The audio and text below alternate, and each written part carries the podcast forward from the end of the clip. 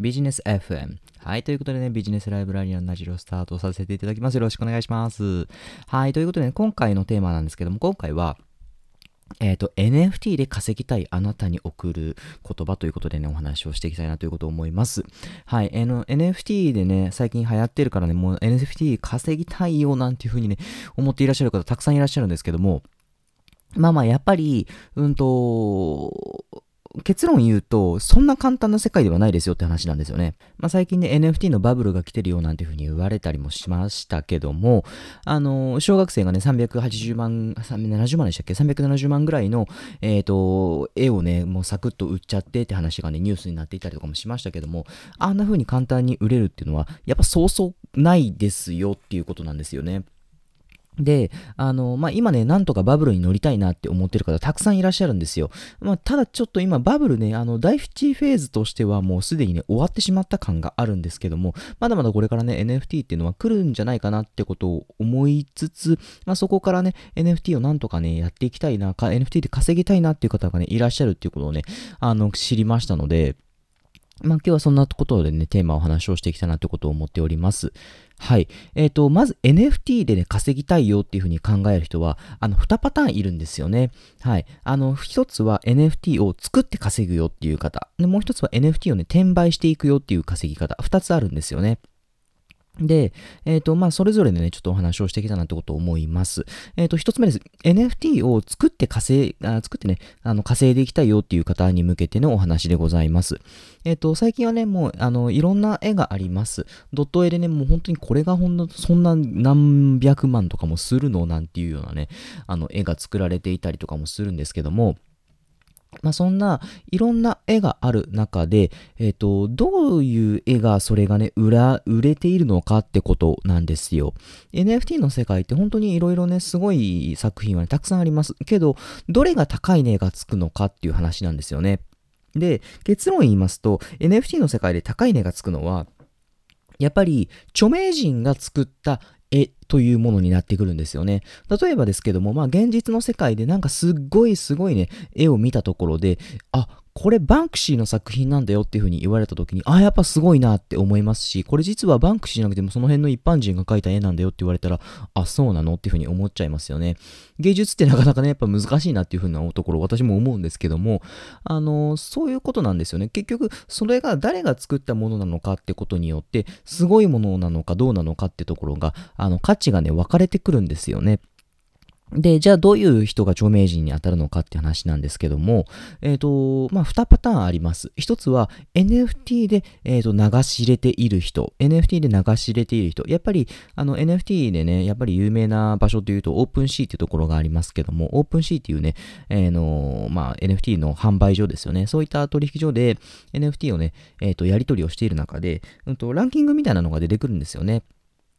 で、そういったランキングみたいなもので、やっぱり上位にある人のやつは、あ、なんかやっぱすごいなって思いがちなんですよ。で、あの、まあ、そういう人のね、絵とかだとやっぱ売れていきますよね。で、うんと、じゃなくて、うんと、まあもう一つの方は、うんと、一般人、一般人というか、まあ NFT を売ったことないけど、でも、やっぱりそれでもその分の価値があるよ価値っていうか、うんと、著名的な人なんだよってことなんですね。例えば、あの、インフルエンサーであるとか、えっ、ー、と、最近はね、キズナアイさんもね、はい、あの NFT を出したなんて話もありましたけども、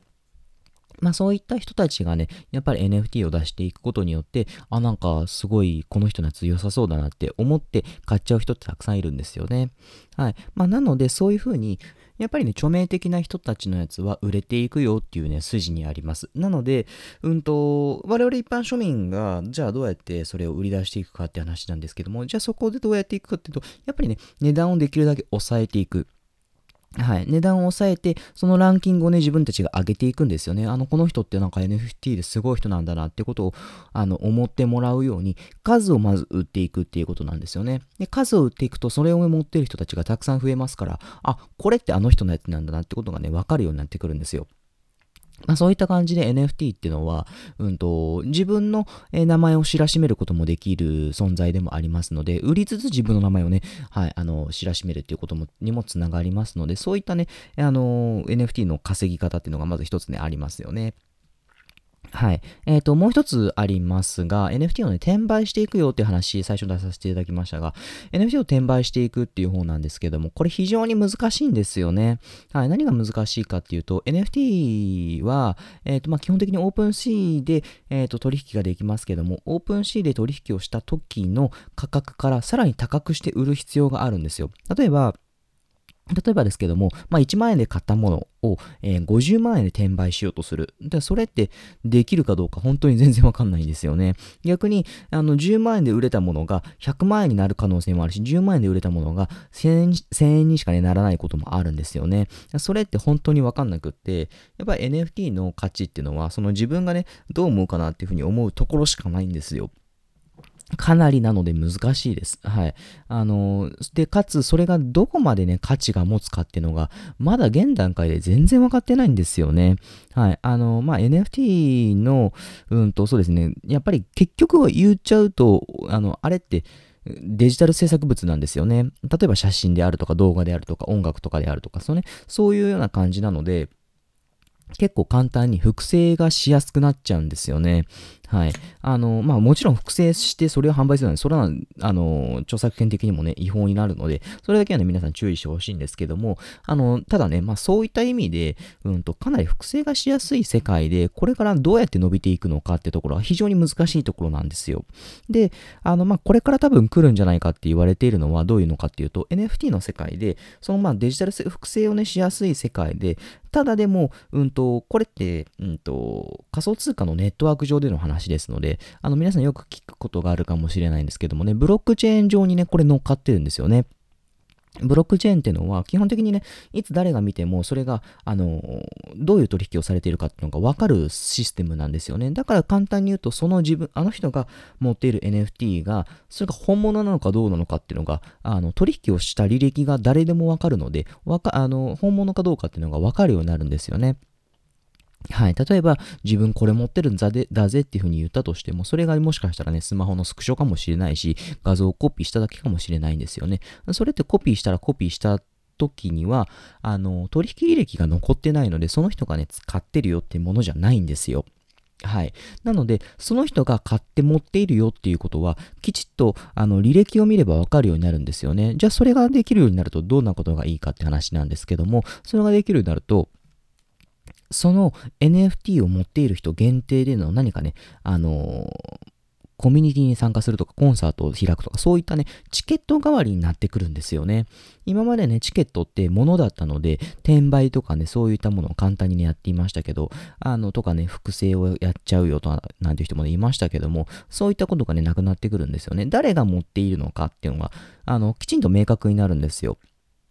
なので、例えば、本当に買った人限定で、えー、そのコミュニティに入れますよとか、買った人限定でそのコンサートに行けますよ、なんていう世界がね、できるようになってくるんですよね。はい。なので、あの、まあ、そういったコミュニあとコミュニティの参加のチケットとして、まあ、何かコンサートでもそうですけども、チケットとしての、えー、NFT としての活躍がね、これから出てくる可能性もあるんじゃないかってことをね、思います。はい。で、まあまあ、そういった使われ方もするかもしれないんですけども、あの、まあ、今日の話はね、NFT が、を、もで儲けようとね、考えようとしている方なんですけども、まあ、ただね、あの、NFT でね、やっていく上で一番注意しなければならないのは、手数料です。手数料。はい。あの、今非常に手数料が高いです。めちゃめちゃ高いです。あの、特に NFT は OpenC っていうところでているよってさっきも言いましたけども、OpenC の、えーと、ネットワークはイーサリアムというものをね、使っています。イーサリアムのネットワーク上は、あの、ガス代がもうバカになんないんですよね。1回の取引で、まあ、出品するだけで、数万円とかね、取られちゃうことも容易にあるんですよね。数万円の手数料取られた上で、それで売れるか売れないかがわかんない世界なんですよね。で、売れたら売れたで当然ながらそこまたね、手数料が発生するんですよ。だから、うんと、まあそういったところで、その、なんていうか、自分の利益が本当に出していけるのかどうかっていうところがね、かなりね、難しいところではあるんですよ。はい。なので、あの、そういったところもね、考えながらやっていかなければならないので、あのーまあまあ、お金が全然ないよっていう方にとっては、かなりね、厳しい世界だと思います。まあ、それでもね、あの、やってみる価値はあると思います。あの、これからの世界なので、あの、勉強のためにっていうところではね、非常にね、役立つところがたくさんあると思いますので、ぜひぜひそういうのはね、やってみてもらうとね、いいんじゃないかなとは思いますけども、ただね、やっぱりね、あの、投資に近いところもありますので、